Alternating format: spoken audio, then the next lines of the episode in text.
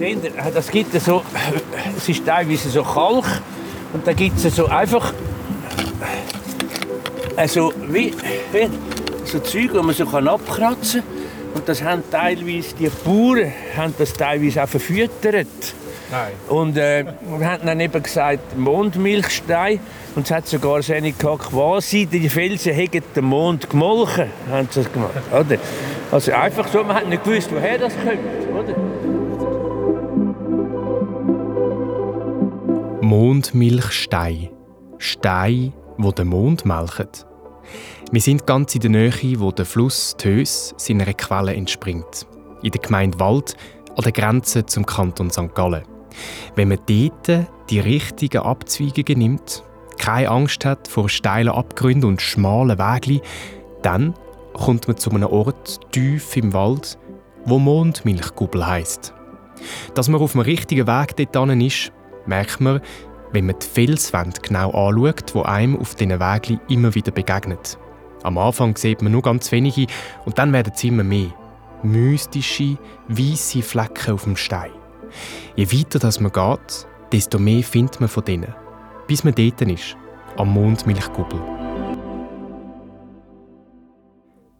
Willkommen zu einer neuen Folge und einer neuen Sage von Sagejäger. Wir sind an einem ganz speziellen Ort im Zürcher Oberland. Der Mondmilchkuppel ist eine Art längliche Höhle entlang dem Fels, wo aber auf der einen Seite offen ist. Und über deren Öffnung da rauscht ein Wasserfall durch ab. Es liegt auf der Hand, dass es über so einen magischen Ort eine Sage gibt. Und diese Sage, die erzählt uns jetzt Evelyn Bürgi. Der Mondmilchgubel. Früher, wo der Vater Oberholzer noch gelebt hat in der Sonnenweise im Oberholz, ist einmal zu Abend ein Venediger Männchen vorbeigekommen. Das hat gesagt, es habe in seinem Zauberbuch gelesen, dass es hinten an den Dösen Felsen gebe, wo mit einer Tür aus Eisen verschlossen sei. Hinter dieser Tür sei ein Schatz vergraben. Der Oberholzer hat das Mannli einen Moment lang angeschaut und ihm dann geantwortet, er kenne den Felsen schon, das sei der Mondmilchgubbel. Darauf hat das Venediger Männchen den Oberholzer gefragt, er solle ihm doch bitte den Weg dorthin zeigen. Er komme auch sicher nicht zu kurz. Z Nacht um 12 Uhr soll er dort sein. Der Oberholzer hat nicht lange überlegen, weil auch er nicht besonders reich war. Auf den Schlag um Mitternacht sind die beiden vor der Eisentüre gestanden. Der Venediger hat dem Oberholzer gedeutet, er solle jetzt Maul heben. Dann hat er dreimal an die Tür geklopft und die ist tatsächlich mit einem leislichen Knarren aufgegangen. Eine wunderschöne Frau mit weißen Kleidern ist im Eingang gestanden. Sie hat den beiden zugewinkt und ihnen deutet, sie sollen mitkommen. Bei einer schwarzen Eisentruhe haben sie gestoppt. Auf dem Deckel ist ein hässlicher schwarzer Pudel gehockt. Die Frau hat den Hund weggejagt und da ist der Deckel gerade von selber aufgesprungen. Die ganze Truhe war voll mit Goldstücken. Schnell hat der Venediger seinen Sack damit gefüllt und kaum hat er ihn vollgestopft, ist der Deckel auch schon wieder zugeschnappt. Und auch der Hund ist wieder auf die Ruhe gehockt. Während all dieser Zeit hat der Bauer nur die schöne Frau anschauen. Sie war so schön, dass er nur Augen für sie hatte. Nachdem aber der Venediger seine Tasche gefüllt hatte, hat die Frau die beiden wieder rausgeführt vor die Tür und plötzlich sind sie im Freien gestanden. Die Tür ist wieder zugehört und der Oberholzer hat am leeren Daumen suckeln.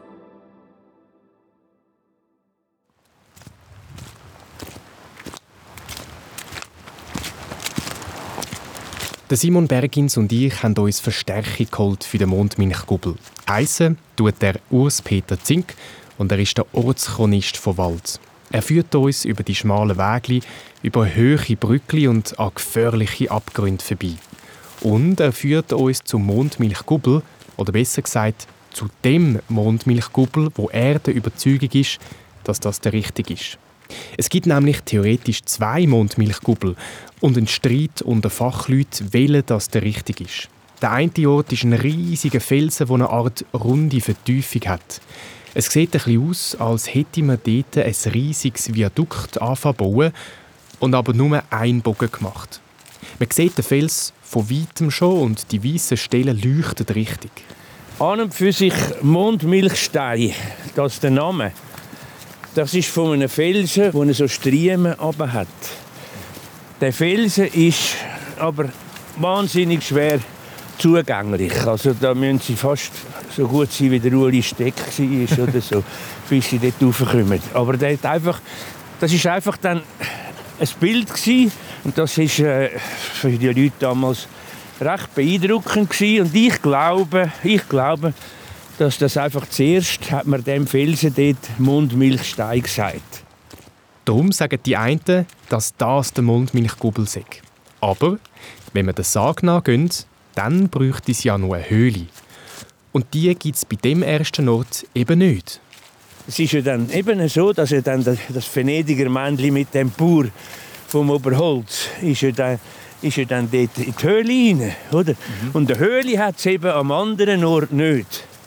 Ja. Oder? Das ist an und für sich das und das ist an und für sich das, was man streitet. Aber zuerst, muss ich schon sagen, hat man von diesen Mondmilchsteinen dann geredet, wegen dem Felsen, wo dort so ein bisschen prägnant einfach die Striemen durch hat, die ja. weißen. Ja. Also, der eine Ort hat mehr von diesen Mondmilchsteinen und der andere Ort hat eine Höhle. Der Urs-Peter Zink nimmt uns mit zum Ort mit der Höhle. Als ich so durch den Wald laufe und immer wieder die imposanten Wasserfälle bestaune, komme ich ins Nachdenken über die Sage. Am Anfang gibt es eine Figur, die wir glaube noch besprechen. Ein Venediger Männchen. Der Sebastian Dümling das ist ein Erzählforscher an den Universitäten Basel und Würzburg und er erklärt, was das ist. Das sind Figuren aus dem Süden, die wollen das Gold, die wollen das Silber, die wollen hinein in den Berg. Und ähm, es gibt fließende Übergänge mit Zwergenfiguren, also Alberich zum Beispiel. Alberich in der, in der Nibelungen Sagenkreis oder äh, Stoffkreis ist eigentlich, hat ganz viele Verbindungen, also zum, zu Venediger Männchen. Das sind also Figuren, die auch korrespondieren können mit dem Mineralischen, mit dem Gold. Die haben eine Sprache, die sprechen die Sprache des, des Golds, des Silbers. Und sie kommen natürlich aus Venedig. Das hat verschiedene Gründe, weil Venedig ist natürlich extrem reich, äh, unendlich reich, gemessen jetzt zu einem Leben im Harz oder im, in, in, den, in, in der Innerschweiz. Das ist unendlich reich. Man spricht eine andere Sprache und deswegen ist es im deutschsprachigen Raum. Ich habe auch nachgeschaut, es gibt solche Figuren nicht in der französischsprachigen Schweiz, gibt es das nicht. In der italienischsprachigen Schweiz natürlich erst recht nicht. Und es hat auch was mit der Sprache zu tun. Also, das sind also Händlerfiguren und die werden da verarbeitet. Das ist natürlich eine Figur, deren Begehren nach dem Gold immer in Kontrast steht zum Begehren nach der Liebe. Auch in der Geschichte. Wir Menschen, wir, wir lieben die Liebe. Und wir wollen die Liebe lieben. Wir wollen andere Menschen lieben. Und unsere Liebe zu der Liebe ist stärker als die Liebe nach dem Gold. Und das Venediger-Männchen kennt keine Liebe zu Menschen und zu anderen Lebewesen, sondern nur zu mineralischen. Und darum weiss der Venediger auch, wo dass er muss klopfen und wie Tür kann öffnen In der Sage geht dann die Türen auf und es erscheint eine wunderschöne Frau. Oder man, man könnte erst denken, die schöne weiße Frau, weiß ist irgendwie die Farbe der Unschuld, das ist die Farbe der, der Reinheit, das ist also eine positiv besetzte Figur. Das ist, das ist, glaube ich, gar nicht so, das ist gar nicht so einfach. Also, das ist so eine, eigentlich eine Figur, einmal eine Figur, das ist so eine Zirze, so eine Zirze-Figur, also so eine sirenenhafte Figur. Und es ist also eine Spukfigur auch. Das ist also eine Frau, man darf sie jetzt nicht weiß, die ist fast durchsichtig, die schimmert wie ein Gespenst, könnte man sagen. Und die, die, deren Unschuld auch vielleicht nur gespielt ist und die uns, die wir begehren und deswegen führt sie uns vom, vom Pfad ab. Und es gibt dann, ich habe das auch nachgeschaut, es gibt das im, in der Westschweiz sehr verbreitet. Da gibt es die Figur der, mein Französisch ist wahnsinnig schlecht, aber La Dame Blanche. La Dame Blanche habe ich, hab ich gesehen, ist, ein, ist ganz verbreitet in, in, in Genf, in, in Fribourg. Es gibt da eine Ruine bei Rouellebois bei Genf. Da, da spukt sie, da spukt sie und bringt Männer, die dort zur Ruine wollen und den Schatz suchen, bringt sie ab von der, von der Schatzsuche. Und das ist also eine Figur, die ablenkt und die, die, die uns vom Weg ablenkt, weil sie uns daran erinnert, uns Menschen, dass das Begehren nach der Liebe, eigentlich ist das viel, viel wichtiger und die Liebe ist viel wichtiger. Eigentlich ja ganz eine schöne Metapher. Eine weitere spannende Figur in der Sage ist der Puddel. Der sitzt ja auf der Truhe und bewacht die. Und ich habe zuerst gedacht, vielleicht hat sich da die Hunderasse mit der Zeit geändert. Also, dass jemand in der näheren Vergangenheit einmal die Sage leicht geändert hat und statt einem gewöhnlichen Hund einen Puddel verwendet hat. Das muss aber nicht sein, weil, ich habe recherchiert, der Puddel, das ist eine alte Rasse. Ich habe eigentlich immer gemeint, das sei so eine Modeerscheinung, aber es gibt Bilder aus dem 17. Jahrhundert, wo man Puddel drauf sieht. Und es macht Sinn, dass es genau ein Pudel ist und nicht irgendeine andere Hunderasse. Nochmal der Sebastian Dümling. Das ist der Pudel für ein Tier. Der Pudel ist ja, er hat das Fell nicht wie ein Hund, sondern eher wie ein Schaf. Er hat so, hat so lockiges. Er ist klein und er ist also eine Figur der Uneindeutigkeit. Und eigentlich lieben diese Geschichten, sagen, lieben Eindeutigkeit. Und sie spielen damit, wenn etwas nicht eindeutig ist. Also sie lieben auch das Nicht-Eindeutige. Und eigentlich ist der, der Pudel ist so eine Figur der Nicht-Eindeutigkeit, auch der, und der unterschiedlichen Welten, so könnte man das sagen. Also des Pudels Kern bedeutet, naja, der Pudel ist eigentlich der Teufel, da, oder der Pudel verbindet also auch verschiedene Welten miteinander. Das ist so der Pudel, weil er eben nicht eindeutig weil er, eine Grenz, er ist eine Grenzfigur, ein, ein hybrides Wesen eigentlich. Ich hoffe, mein Hund Ginger, sie hört das nicht. Sie ist nämlich zur Hälfte Pudel. Item. Am Schluss von der Sage heisst es doch. Und der Oberholzer hat am leeren Daumen können suckeln. Ich weiß nicht, wie es dir geht, aber diesen Ausdruck habe ich noch nie gehört. Der Sebastian Dümling holt für den Ausdruck sein psychoanalytisches Wissen raus. Also in den 70er Jahren war es sehr beliebt, dass man solche Geschichten psychoanalytisch deutet und freudianisch deutet. Und da ist natürlich der leere, der, der leere Daumen, das ist natürlich der, der Penis. Also würden jetzt die 70er Jahre Freudianer sagen, das würde ich jetzt nicht so deuten, aber er, er wollte eigentlich die Frau und was bleibt ihm übrig? Ja, also er hat einfach nur den Daumen, also er bleibt bei sich. So würde das so eine 70er Jahre Deutung sein. Wobei andererseits also ähm, der, der leere Daumen, das ist also gar nichts. Das ist ja auch der Finger, wo nicht der Ring drauf ist. Es ist nicht der Zeigefinger, es ist der überflüssige Finger. Also er, er geht leer aus. Und er, er, wird zum, er wird eigentlich auch wieder zum, zum, zum Kind. Er wird zum Kleinkind. Also das ist, er wurde getäuscht. Er wurde verarscht, könnte man sagen.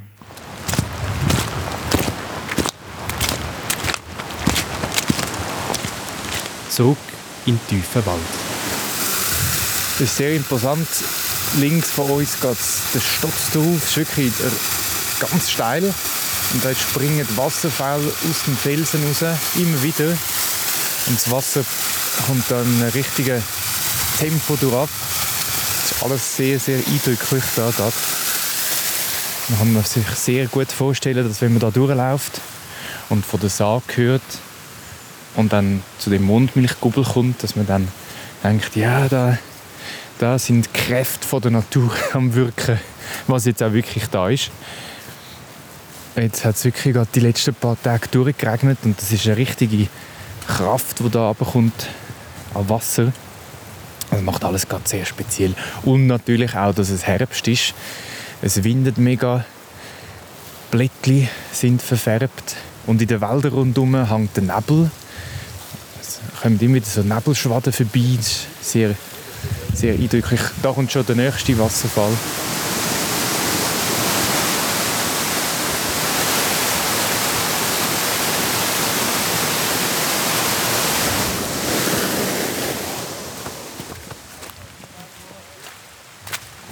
Oh, jetzt sind wir da. Wow. Das ist erstens mal ein riesiger Wasserfall. Zweitens mal ein riesiger Felsen und drittens sehe ich die Höhle. Eben, das ist jetzt da unten. Da unten die Höhle, das, das Tisch, der Spalt. Ja, ist das gar keine? Mal, mal, das ah, ist eine, ja. das ist grosse. Ah, okay. Sehr grosse, also fast wie so eine Turnhalle. Oh, wow. Und der geht dann auf wie eine, wie eine so eine Muschel, oder? Und da kann man es eben ansiedeln, oder? Dass dort die Tür war, wo der dann kam, oder? Und das ist jetzt da, also in der oberen, es hat eigentlich, bis eigentlich in der Mitte laufen, kann man durchlaufen? Ja, ja, da, ja, ja, wir gehen jetzt da durch. Gehen Sie dann schon, oder? Da durch können wir jetzt laufen. Wenn ich jetzt da würde wollen, runter in die Höhle rein, dann sagen Sie, das geht nicht. Es, hat sehr stark geregnet. Nicht nur, weil es da der Hang sehr schliffrig ist, es hat so ein Seil, das man runter aber zum Reingehen müsste man dann oben. Ja, es ist, es ist an und für sich ist es eben sehr schmal, haben Sie gesehen von oben, oder? Es ist also nicht so ein Eingang wie hier. Sehr schmal und man muss einfach so reinrubben. Und äh, jetzt nach diesen Regenfällen und alles, es ist schon trocken innen durch, es ist schon lärmig trocken. Oder? Und ich glaube, er sieht anders aus, wenn er äh, wieder rauskommt. Aber das ehrlich. Aber das andere ist eben, ich bin mit meinen Schülern immer dort ab, oder? Ja. Aber das ist, ich bin auch nicht gegangen, wenn es so Wetter war. Ja. Und eben, ich habe ihm erzählt, dass teilweise hat es dann Klassen gehabt, die da hinten sind und die haben dann geschlafen da unten rein. Oh. Ja, ja, das war dann ein Erlebnis. Gewesen. Ja, das ist schon, ja, ja. Aber das hat dann doch relativ viel Vorbereitung von der Lehrerin oder vom Lehrer gebraucht, um dann da nicht die dann einfach so lärmig dann rausgekommen sind. Oder? Ja. Es ist ja eigentlich, Sie haben es vorher eben so schön gesagt, es ist eigentlich wie eine Muschel, oder? Ja, richtig. Das ist, schon ganz, das ist dann wirklich sehr eindrücklich. So, es tut dann so auf, geht dann so ein bisschen ab und so rein. Also wenn ihr mal im Sommer kommt, dann können wir, könnt ihr das noch machen. Könnt ihr das dann gehen wir, überna wir übernachten da. Ja. das ist gut. Simon und der Urs-Peter Zink unterhalten sich noch ein bisschen über den schönen Ort da und ich laufe ein bisschen weg, um die ganze Höhle noch mal in den Blick zu bekommen. Das sieht, da, das sieht ein bisschen aus, die Höhle, also der Felsvorsprung, der dann ein bisschen eine Höhle macht, sieht da fast ein bisschen aus wie so ein, als würde er überleben weil es hat Tisch, Bank, es hat sogar einen Brunnen in der Höhle rein, frisch Wasser, dann hat es da also es hat sogar eine, Art äh, Garderobe für äh, zum Kleider aufhängen, zum Trocknen, wenn er nass wird. Eine Feuerstelle hat es auch noch. Und jetzt sind wir da eigentlich in der Höhle rein, also unter dem Felsvorsprung, hinter dem Wasserfall. Also wer mal etwas, äh, wer Kinder hat und etwas Abenteuerliches erlebt, das ist definitiv, definitiv etwas. Wo ich mich wieder umdrülle, sehe ich den Urs-Peter Zink mit einer Flasche Weisswein in der Hand. Oh, was passiert da? Von, Ru von oh. Rudolfingen ist der. Der ist von Rudolfingen Urwiesener. Urwiesener, ja. ja. Das ja. ist gerade noch Zürcher Weinland. Ja, natürlich. Ja. Jetzt haben Sie für uns noch einen Weisswein mitgebracht. Ja, natürlich. Das ist ja grandios. Natürlich. Ich dachte, da so mit so Grünhörnern da reingehen, äh, wenn wir da, da, das tut mir eben leid. Jetzt habe ich keine größere gelesen gefunden, aber äh, Nein, wir können ja zehnmal füllen, oder? Es ist ein schöner Abschluss für unsere Wanderung zum Mondmilchkuppel. An dieser Stelle nochmal danke vielmals, Herr Zink, für die tolle Überraschung.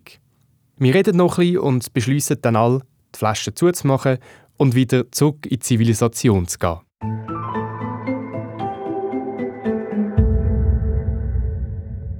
Sagejäger ist ein Podcast von der Produktionsfirma Elimedia. Ihr habt gehört, der Mondmilchkubbel, ein Sag aus dem Zürich Oberland aus der Staffel 3. Produktionsleiter, Konzeption und Schnitt Andreas Wulschläger. Mitarbeit und Recherche Simon Bergins. Ansprechpersonen für die Erzählforschung Sebastian Dümling und für den Ort der Urs-Peter Zink. Die Musik kommt von Milo Stegmann. Wenn ihr Anregungen habt, schickt uns ein Mail an sally.sagenjäger.ch oder schreibt uns auf Instagram oder TikTok und mehr Infos auch in den Show Notes. Also könnte es Eins, wo meine Frau immer verrückt wird, aber ich sage jetzt halt gleich noch. Oder? Wir nehmen noch One for the Road, oder? genau. oder? One for the Road. Sehr gut. Ich sage das zwar an mich eher zu späten Stunden, aber bevor wir dann runtergehen, schon noch, schon noch One for the Road nehmen. Ja, das ist sehr, sehr aufmerksam. Ja, mega lieb.